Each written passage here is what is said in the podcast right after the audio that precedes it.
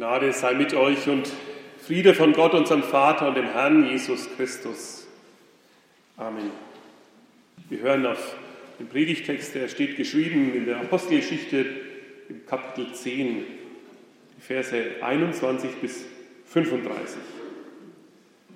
Da stieg Petrus hinab zu den Männern und sprach, siehe, ich bin's, den ihr sucht, warum seid ihr hier? Sie aber sprachen, der Hauptmann Cornelius, ein frommer und gottesfürchtiger Mann mit gutem Ruf bei dem ganzen Volk der Juden, hat Befehl empfangen von einem heiligen Engel, dass er dich sollte holen lassen in sein Haus und hören, was du zu sagen hast. Da rief er sie herein und beherbergte sie.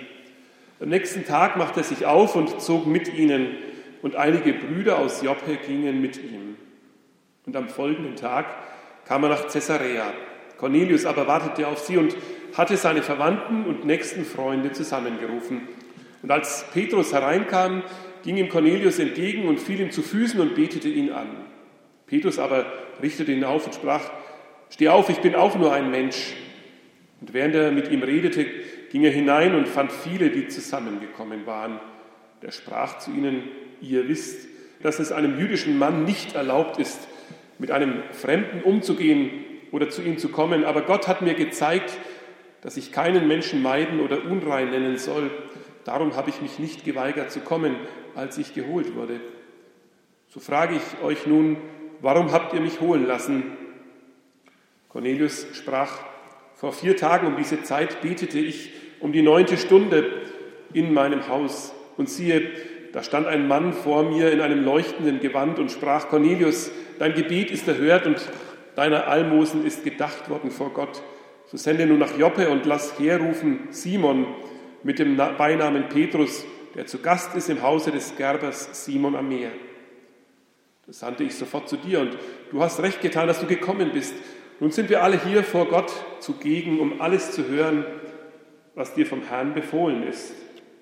Petrus aber tat seinen Mund auf und sprach, nun erfahre ich in Wahrheit, dass Gott die Person nicht ansieht, sondern in jedem Volk Wer ihn fürchtet und recht tut, der ist ihm angenehm. Liebe Gemeinde, im ganzen zehnten Kapitel der Apostelgeschichte geht es um diese Begegnung zwischen dem Hauptmann Cornelius und Petrus. Wir haben jetzt davon nur einen Ausschnitt gehört, den Kern und Höhepunkt.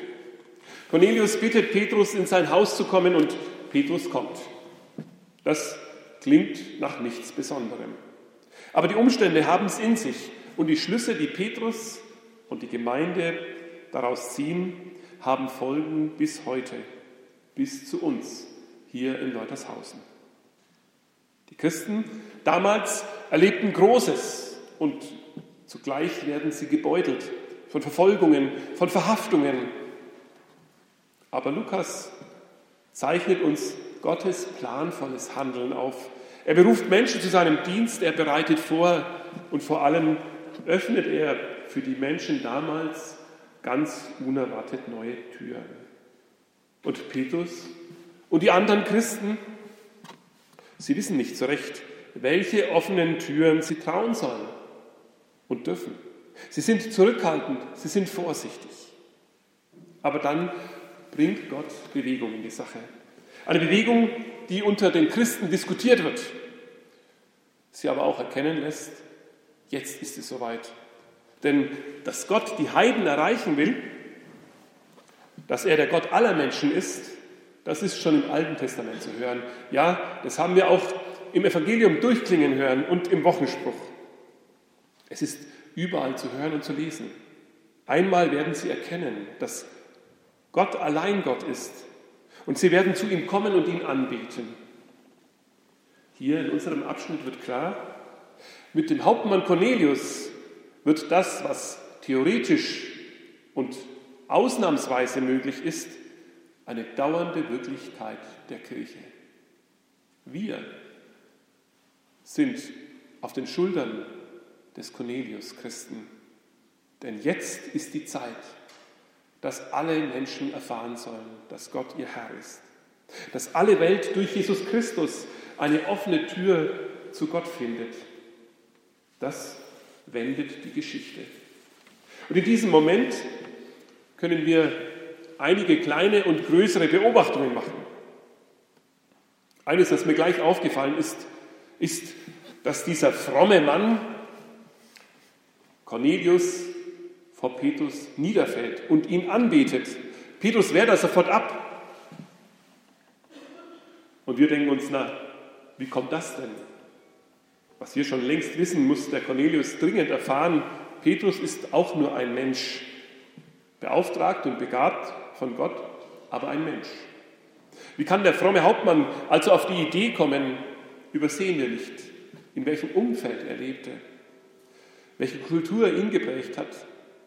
Das waren die Römer. Auch wenn er der Synagoge nahe stand und großzügig für die Armen gespendet hat, ja, wenn er zu Gott betet. Der Glaube ist ihm noch verschlossen und fern. Es gibt noch einiges, ja, es gibt noch vieles, das er zu lernen hat. Er tut also, was er aus seiner römischen Welt kennt, so wie man es dem Kaiser gegenüber tut, einem quasi Gott, fällt er auf die Knie und betet an. Und Petrus wehrt es ab. Wir sollten uns das vielleicht auch wieder gesagt sein lassen. Auch weil wir in einer Welt leben, die in ihrer Kultur ständig Superstars produzieren möchte. Hier in der Kirche ist nicht der Ort dafür. Hier ist der Ort der Menschen, die von Gott erlöst und befreit sind, die sich von ihm allein führen lassen. Kein Starkult also bei uns, um Superchristen, um Superheilige, keine Anbetung der Heiligen. Was wir brauchen und was gut für uns ist, das ist eine Kultur des Dankes, eine Kultur der gegenseitigen Hilfe und der Unterstützung. Aber wie gesagt, keine Heiligenanbetung. Cornelius, ein Blick auf ihn. Er ist ja nicht nur irgendwie ein Heide, sondern er wird ja auch gelobt. Ein gottesfürchtiger Mann, fromm, sagt die Luther-Übersetzung, sei er. Er ging mit den Juden nicht wie die anderen Römer verächtlich und herablassend um. Er spendete Geld für die jüdische Gemeinde, für die Armen in ihr. Er interessierte sich für Gott und für den Glauben. Ja, er betet zu Gott. Aber hier geschieht etwas Besonderes. Er ist ja einer, der sich nicht ganz hineinbegeben hat. Er war keiner, der übergetreten ist, der sich beschneiden hat lassen. Das hätte er auch tun können. Er war einer, der einen Abstand auch gehalten hat von der jüdischen Gemeinde. Und Gott fordert ihn jetzt auf, herauszutreten aus der Zuschauerrolle, sich hineinnehmen zu lassen, aktiv zu werden für den Glauben.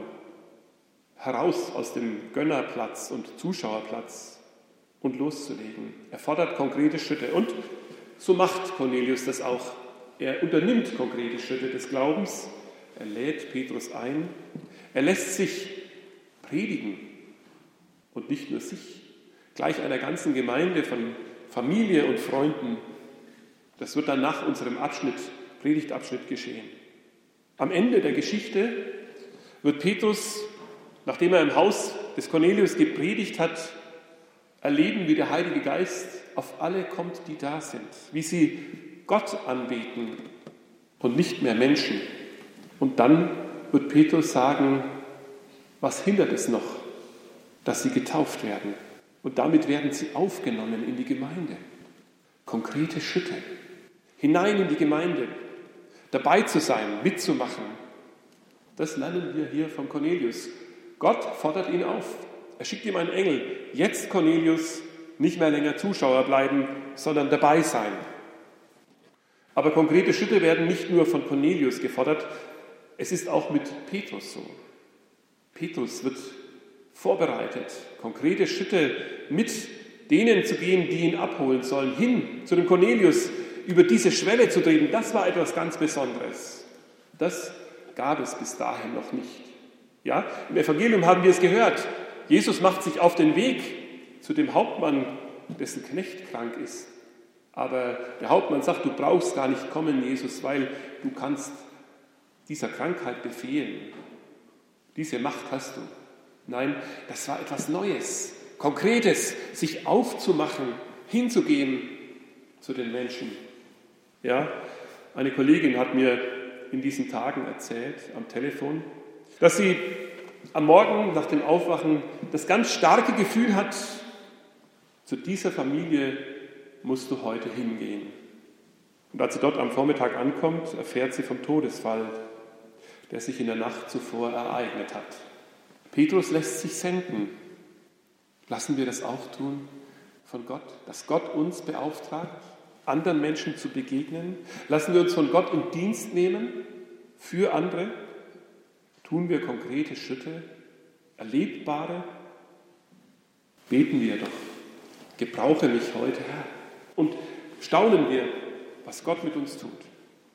Da sind wir bei dem schwierigen Thema angelangt. Dem Thema, das unter diesem Text liegt.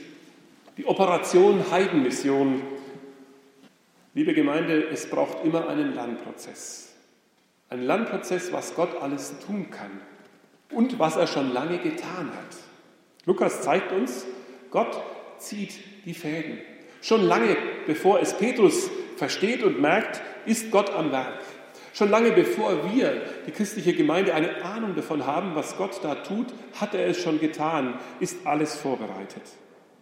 Lukas zeigt uns das, dass Gott offene Türen vorbereitet und offene Herzen. Das sind Menschen, die schon lange offen sind für Gottes Wort und Gottes Wirken. Auch wenn es noch Missverständnisse und Unkenntnis gibt. Ihr Herz ist schon von Gott gewonnen, längst. Sie warten, ja, sie bitten, dass jemand kommt, sie hoffen, sie laden ein. Sie brauchen dringend einen, der ihnen die Nähe Gottes eröffnet. Und Gott will die Wege zusammenführen. Es scheint einem fast so, als gäbe es da so eine Art Vorvertrag zwischen Gott und Cornelius. Ein Vorvertrag, bei dem klar ist, dass es weitergehen wird. Dass Cornelius nicht draußen bleiben muss, auf der Stelle stehen, dass er nicht im Vorhof der Heiden bleibt, dass er hineingerufen wird in Gottes Gegenwart und in Gottes Nähe. Denn Gottes Nähe ist sein Glück, ist seine Freude, und so ist es mit der Mission, die uns aufgetragen ist. Keiner muss draußen bleiben. Gott möchte, dass jeder ihm nahe ist. Und er will im Leben jedes Menschen nahe sein. Deswegen ist uns die Mission von ihm, von Jesus aufgetragen. Stück für Stück will er Menschen nahe kommen. Sollen wir Schwellen überschreiten, damit Menschen seine Nähe spüren und erleben. Das ist die Erkenntnis eines erstaunten Petrus. Nun erkenne ich, sagt er, dass es bei Gott keine ansehende Person gibt. Nein, er beruft Menschen aus allen Völkern. Gott will in Jesus allen Menschen nahe sein. Diese Erkenntnis kommt Petrus, weil er sich auf den Weg gemacht hat mit Gott. Noch ein Wort grundsätzlich zur Mission. Immer, wenn die Christen denken und wenn wir denken, Jetzt wird es eng. Da ist Verfolgung, da ist Not, der Glaube ist verboten. Menschen werden auch um des Glaubens willen eingesperrt und getötet. Jetzt wird es knapp, eng und schwierig zu überleben. Immer dann hat Gott die Füße der Christen auf weiten Raum gestellt, hat ihnen Türen geöffnet, zu Herzen, hat die Botschaft von Jesus Christus den Menschen ins Herz gelegt und ihr Herz dafür bereitet. Immer dann andersherum, wenn die Christen dachten, jetzt haben wir die Macht und die Möglichkeit, die Mittel, die Begabungen, die Kraft, dann wurde es merkwürdig und eng. Wenn wir es in die eigenen Hände nehmen, dann verliert es etwas von der Vollmacht, von der Kraft und von der Liebe Gottes. Ja, dann verliert es etwas von der Glaubwürdigkeit wenn das Christentum mit Macht über Menschen gebracht wird. Noch etwas zu Petrus. Eine Beobachtung, die ich Ihnen mitgeben möchte an dieser Stelle. Eine Entdeckung für Fortgeschrittene im Glauben. Denn dieser Petrus, er hat ja schon so viel mit Jesus erlebt, so viel entdeckt, so viel gelernt, aber er ist noch nicht am Ende. Er hat noch, noch lange nicht alles von Gott ausgeschaut und erkannt. Er kann sich nicht zurücklegen und kann sagen, nee, jetzt ist es mal genug. Jetzt bin ich so lange Jahre mit Jesus unterwegs gewesen, habe so viel im Glauben erlebt. jetzt lege ich die Hände in den Schoß, ich weiß alles über Gott. Nein, er macht eine erstaunliche Entdeckung im Glauben.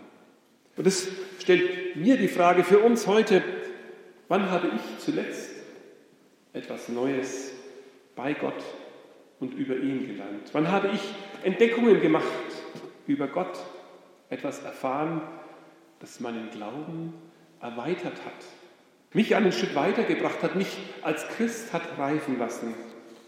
Oder was habe ich wiederentdeckt, was mir ganz aus dem Blick gekommen ist, was aber wichtig ist für meinen Glauben und für die Menschen um mich herum? So wie Petrus am Ende unseres Predigtabschnittes sagt, jetzt erfahre ich eine neue Wahrheit über Gott. Petrus lernt gerade durch andere Menschen, gerade durch Menschen, die ganz neu im Glauben sind. Hier sind es die Heiden, die Petrus zu einer neuen Erkenntnis über Gott bringen. Die, die scheinbar ferne sind, verändern sein Verstehen und sein Bild von Gott. Das gehört auch dazu, dass unser Glaube reift, dass wir uns mit Gott auf Entdeckungsreise machen, Entdeckungsreise, was ihn angeht. Sie beginnt manchmal im stillen Kämmerlein bei Gebet und in der Zeit der Stille, aber sie braucht konkrete Schritte, neue Schwellen zu überschreiten. Zuletzt das Gebet. Das Gebet spielt in dieser Geschichte die heimliche Hauptrolle. Denn mit dem Gebet beginnt alles. Bei Petrus und bei Cornelius. Beide beten. Aber sie beten nicht nur und kippen Gott hin, was sie ihm zu sagen haben. Sie hören, während sie beten. Sie hören, was Gott ihnen zu sagen hat. Was hast du mit mir vor? Was willst du, dass ich heute für dich tue? Wie unterschiedlich können sich Geschichten entwickeln, liebe Gemeinde. Geschichten, die Menschen miteinander erleben. Wenn beide beten, was wird dann aus einer Geschichte, die Menschen miteinander haben? Wenn sie vielleicht sogar füreinander beten und miteinander. Auch dazu sind wir als Gemeinde heute am Sonntag zum Gottesdienst versammelt. Dass wir miteinander und füreinander beten. Wir könnten beten, sende mich Gott. Die Mission ist ein Auftrag, der nicht endet. Sie gilt auch heute. Sende mich über eine Schwelle, wo ein Mensch auf dich wartet und ein Wort von dir. Wo du Menschen gebrauchen möchtest. Ich möchte meinen Platz in deinem guten Plan finden. In deinem Plan für mein Leben und für das von Menschen hier in unserem Ort, in unserer Welt. Amen.